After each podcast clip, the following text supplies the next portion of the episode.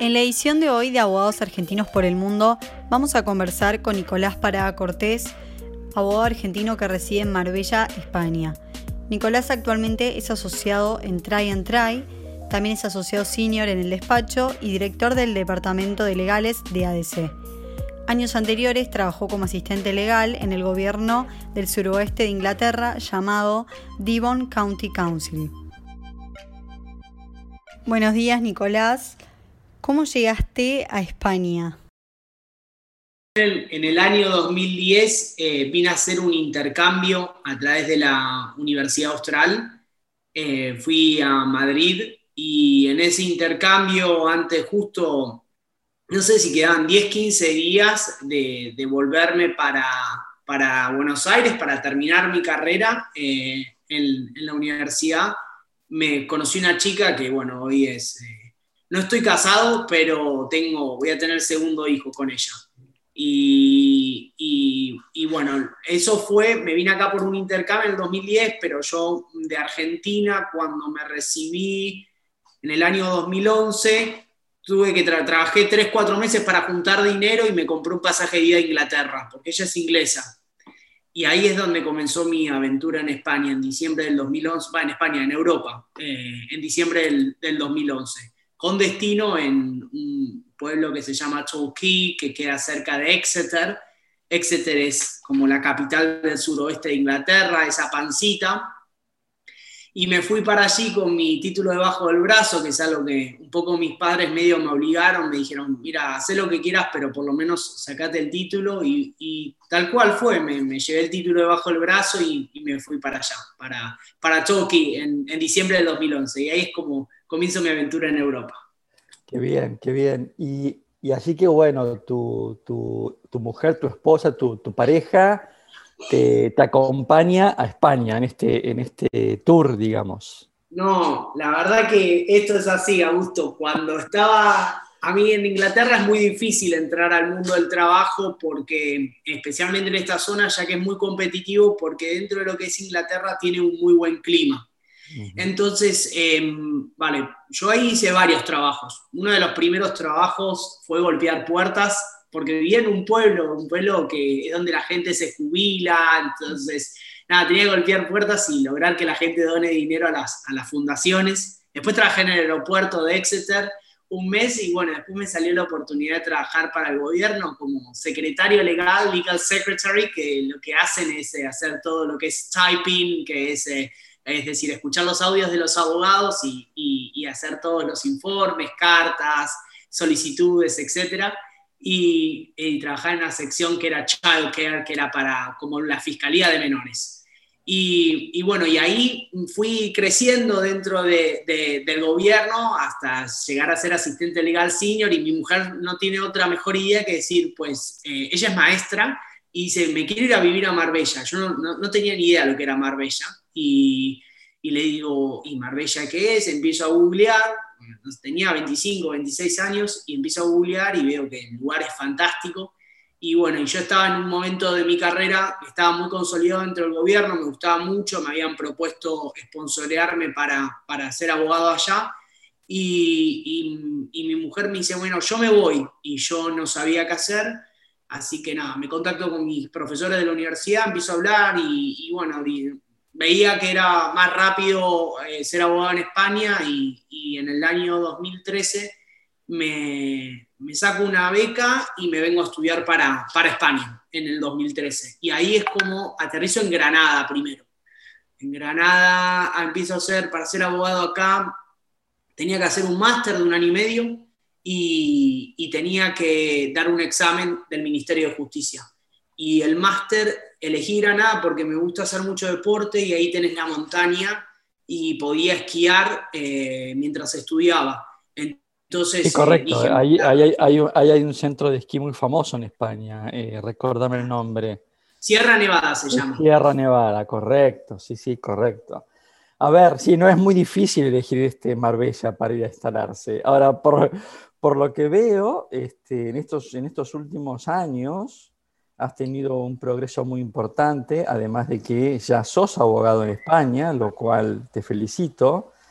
Este, pero, por ejemplo, eh, hoy sos in-house counsel para Associated Developers y además sos senior associate del, del estudio Triai Triai, con lo cual es como que estás muy, muy instalado en Marbella, ¿no? Este, efectivamente, Augusto. Sí, aquí en este despacho es como, como es mi, acá me, me crié con la cantera, con dos, tres, dos abogados más, Álvaro y Mauricio, que ellos habían entrado un poco antes que yo y, con ellos fuimos creciendo, consolidándonos dentro del despacho. Eh, es, un estudio, muy jovencito, por lo que estoy viendo en la página.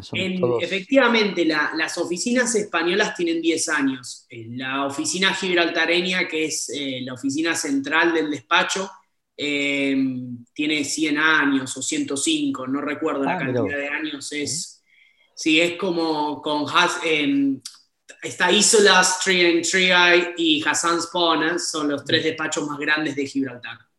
Y en Gibraltar, no sé, son, no sé cuántos abogados habrá, pero creo que están en 30 más o menos abogados ahora mismo. Eh, y de staff, no sé, somos más 50, una cosa así. Desconozco la cantidad exacta de. y contame, y contame así de manera muy sintética, ¿no? Eh, estudio jurídico, despacho, como dicen ustedes, despacho este, en, Marbella, ¿qué ¿cuál es la actividad más relevante? ¿No? Uno se imagina despachos eh, Barcelona, Madrid, ¿no? Este, Valencia, Marbella, ¿no? ¿Qué, cuál es la actividad? En Marbella hay muchos abogados, es, muy, es un lugar muy competitivo porque hay mucho dinero. Y la actividad principal te diría que es la actividad inmobiliaria. Mm. Aquí se asesora mucho al extranjero eh, porque los que tienden a comprar en lo que es la Costa del Sol o la Costa Blanca, que es la zona ya más de Valencia y Alicante, son extranjeros, ya sean alemanes, belgas, americanos, ingleses, eh, etc. Hay un, no sé, en Marbella creo que hay 57 nacionalidades, llegaron a nombrar el otro día que, que había aquí de gente que compra de fuera. Entonces, la, industria principal o la actividad que genera, la microeconomía que tiene Marbella es, el inmobiliario. Y como las transacciones comerciales, las comisiones y los honorarios son tan altos, hace que, sea, que, haya mucha demanda y oferta. ¿Son altos porque los activos son altos o son altos porque, porque el mercado indica que tiene que cobrar más?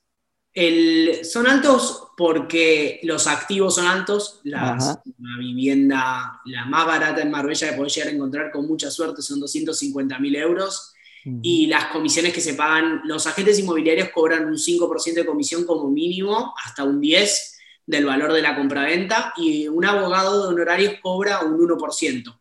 ¿Está bien? De la transacción. El trabajo del abogado eh, es como el trabajo del escribano en Argentina Aquí el, escribano, que se lo llama notario, el notario aquí realmente el estudio del título no lo hace. Entonces el abogado es el encargado de hacer el estudio del título y el due diligence de lo que te vas a comprar.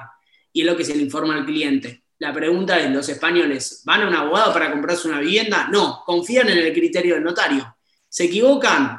Y a veces sí, se equivocan y meten la pata con lo que compran. Bien, bien. Así que bueno, un poco de carambola, terminás en, Europa, por amor, como dijiste vos inicialmente, este, con, una, con un intercambio como egresado de la Universidad Austral, y hoy estás eh, como abogado argentino en España, matriculado en España e instalado en Marbella, con lo cual la pregunta que sigue es, en tu horizonte de futuro es obviamente quedarte en España o en algún momento pensás volver a tu país? Eh, no, a la Argentina no, pero en España em, yo creo que va a ser una etapa. Eh, ahora estamos, estoy planificando el próximo proyecto porque mi perfil es muy internacional y tengo ganas de, de ver con, ahora mismo no, porque voy a tener un segundo hijo, pero más adelante de, cambiar de, rumbo y atacar a otro país. Mi objetivo es Suiza, pero es muy complicado entrar ahí. Pero bueno, es, dentro del proyecto, ¿no? Eh, la, la, economía está cada vez más globalizada, el derecho está cada vez más homogeneizado y más globalizado, Acá en España se hace, no se practica el common law porque tenemos derecho continental, pero la influencia del common law en las transacciones comerciales es muy profunda. Eh, de hecho, los modelos económicos que se toman, por ejemplo, para todo lo que es inmobiliario de modelos anglosajones, se implementan en, en, España, por más que no exista una ley o una reglamentación específica, sino por lo que es acuerdo entre las partes.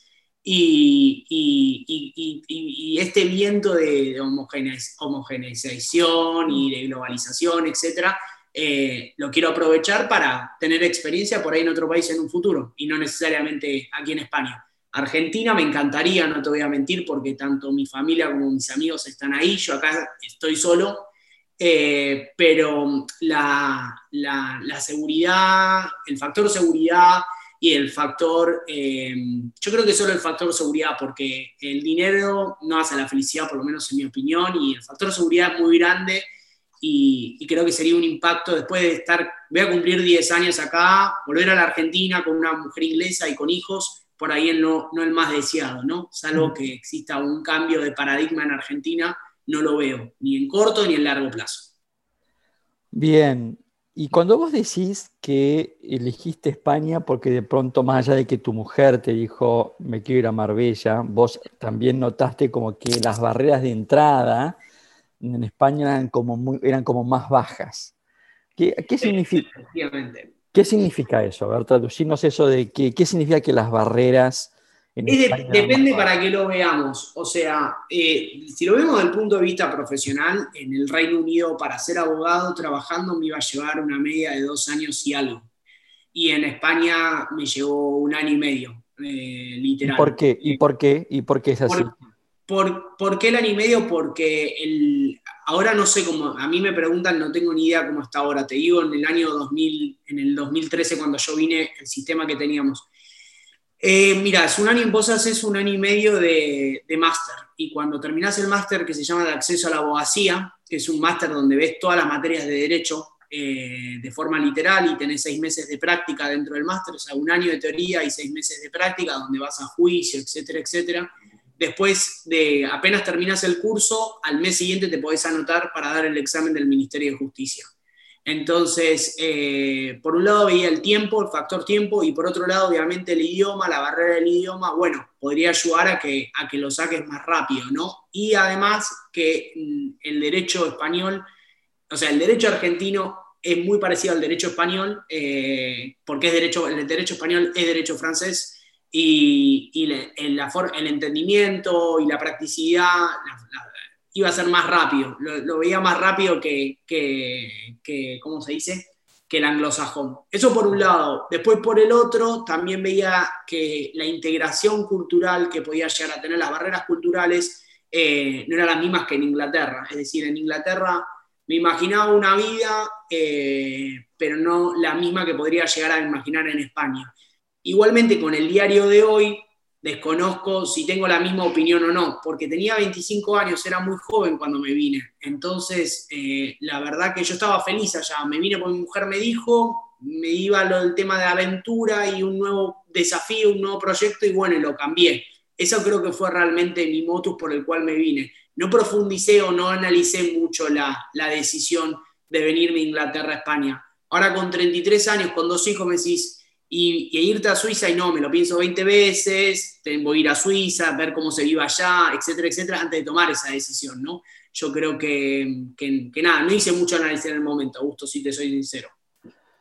No, bien, bien, eso es propio de la edad, es propio de la juventud y, y, así, es la, así es como funciona este, la vida al principio. Si vos me preguntás a mí a tu edad, cómo tomaba las decisiones, creo que no hay mucha diferencia entre lo que vos me estás contando y lo que yo hacía a los 25 años o a los 24. esto que vos me contás em, tiene algo que ver con el LLM que hiciste en, Granada, ¿o no? ¿El qué? Esto de que hiciste el curso para poder... Este, sí, efectivamente. Eso es obligatorio. Em, em, en el 2013 yo tuve que hacer dos, dos tuve que primero presentar la homologación de mi título de abogado de Argentina ante el Ministerio de Educación de España y el Ministerio de Educación me dijo que una vez que hubiese finalizado el máster, presentaba el trabajo de, presentaba el curso de, no me acuerdo, el certificado de que había terminado el LLM y con eso ya me homologaban automáticamente a mí el título. Desconozco si el hecho de haber, yo hice seis materias durante mi intercambio, hice derecho de familia, derecho penal, no me apunté, el austral te hace un intercambio, pero en ese intercambio el austral te da la opción de hacer las materias que son internacionales, no sé, puedes hacer derecho europeo, internacional privado y no me acuerdo cuál otra más eran las que estaban dentro del paquete. Pero eh, cuando estaba, como realmente, eh, por lo menos en, la Austral tenía, era un nivel académico más alto, yo estudié en la Universidad Rey Juan Carlos de Madrid, es una universidad muy buena, pero el nivel académico, es decir, la presión que teníamos no era tanta. Entonces, eh, em, el material de estudio, etcétera, cuatro materias, de hecho nos los habían dicho en la Austral, que cuatro materias puede que te, no sé, si, no que te aburras, pero para que me entiendas, que podrías eh, tomar más materias. Entonces yo tomé otras materias que no recuerdo exactamente si, tomé Derecho de Familia, creo recordar, y no me acuerdo cuál otra materia de Derecho que hice, y esas materias yo las presenté en mi homologación.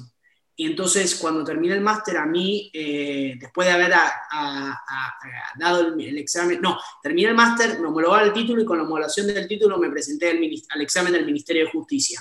Porque si no, sin el título homologado no me podría haber presentado al examen del Ministerio de Justicia. Que lo hacen para filtrar gente que se recibe de abogado porque la media para entrar a estudiar Derecho, que es una licencia, que la licenciatura de Derecho en España esta, pregunta te la hago básicamente para un poco, si hay alguien escuchando esta entrevista, quien se entienda un poquito cómo, cómo se puede lograr el, ser abogado matriculado en España, con lo cual este, me, parece, me parece muy bien lo que has hecho. Este, para ir cerrando, eh, Nicolás, así, contame tu día, tu día laboral.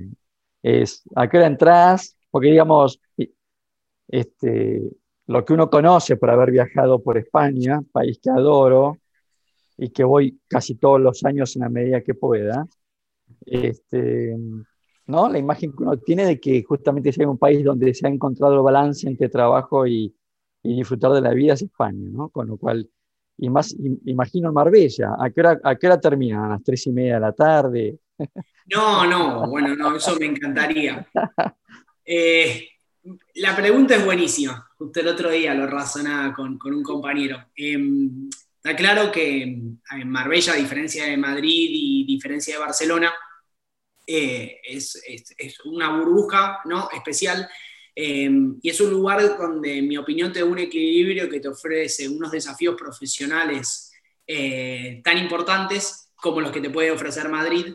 Eh, no sé si iría al mismo rango porque acá no tenemos dos multinacionales eh, haciendo una fusión. Yo hago derecho comercial principalmente, pero sí tenemos también un fondo británico comprando 160 viviendas, si tenemos, eh, no sé, una empresa española comprando un centro comercial y dichas transacciones comerciales tienen un montón de complejidad. O tenés master franquicias, acá hay un montón de franquicias eh, que no son solo del Reino Unido, sino tenemos de, Asia, tenemos de la India. Yo, por ejemplo, manejo muchos clientes iraníes, es decir, eh, tenés una, una diversidad que te ofrece un desafío intelectual muy interesante y además, por el otro lado, tenés la calidad de vida, ¿no? Porque, bueno, especialmente Marbella tiene una montaña que se llama La Concha y tenés el mar.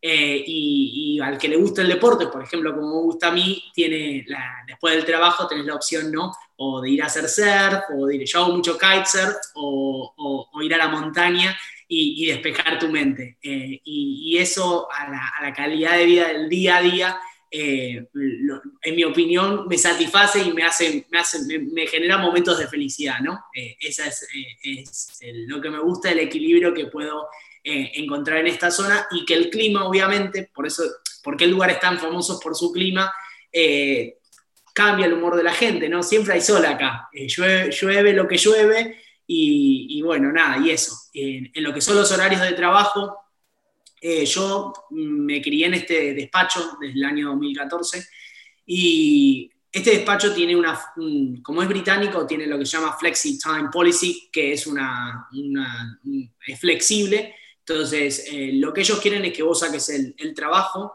y, bueno, y, pero el horario de oficina, por ejemplo, para administrativos es de 9 de la mañana a 6 y media, 6 y media de la tarde. La realidad es que, eh, no sé, cuando ya estamos en un cierto nivel, como yo y otros compañeros, que al ser senior, eh, nosotros tenemos un nivel de facturación y a veces para mantener ciertos niveles de facturación, y bueno, sí, nos hemos quedado 10, 12 de la noche, eh, hubo meses que, nos, que hemos tenido que trabajar eh, lunes a lunes, eh, va, por, va dependiendo a veces por, por, por tiempos. El tiempo del coronavirus trabajamos el doble de lo que por ahí trabajamos ahora. Después cuando hay momentos de, de, hacer el trabajo y, a veces podemos estar de las 9 de la mañana a las 4 de la tarde, a las 4 de la tarde terminamos. En verano la oficina tiene un horario que es de 9 a 3 y a, y a, y a las 3 se cierra la oficina para el público. Eh, esos son los, los horarios y el verano son tres meses de verano que tenemos ese horario. Bien.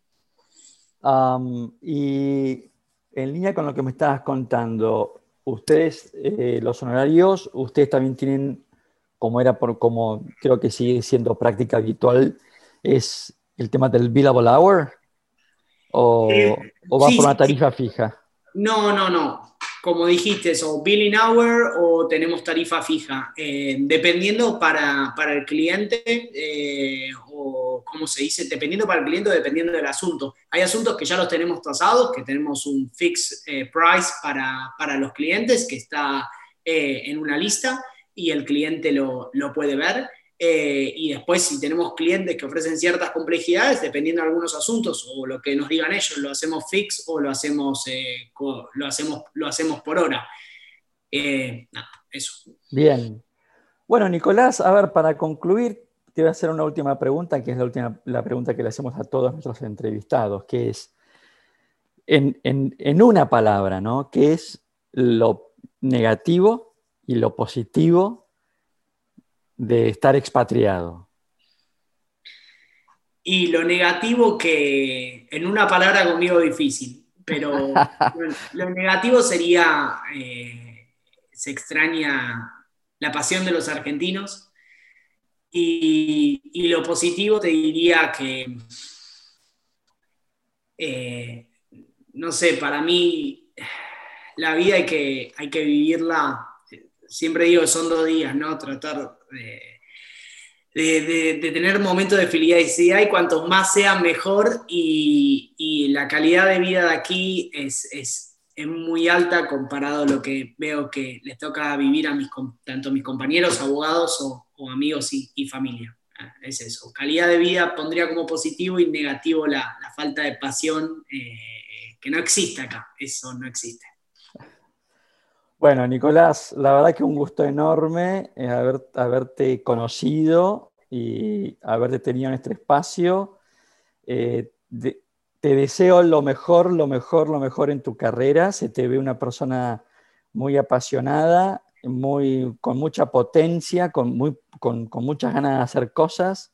Así que te felicito y bueno, quedamos en contacto para otro encuentro. Bueno, muchas gracias Augusto y, y espero que esto ayude al resto de los compañeros. Gracias. Cariños, chao, chao. Chao, hasta luego.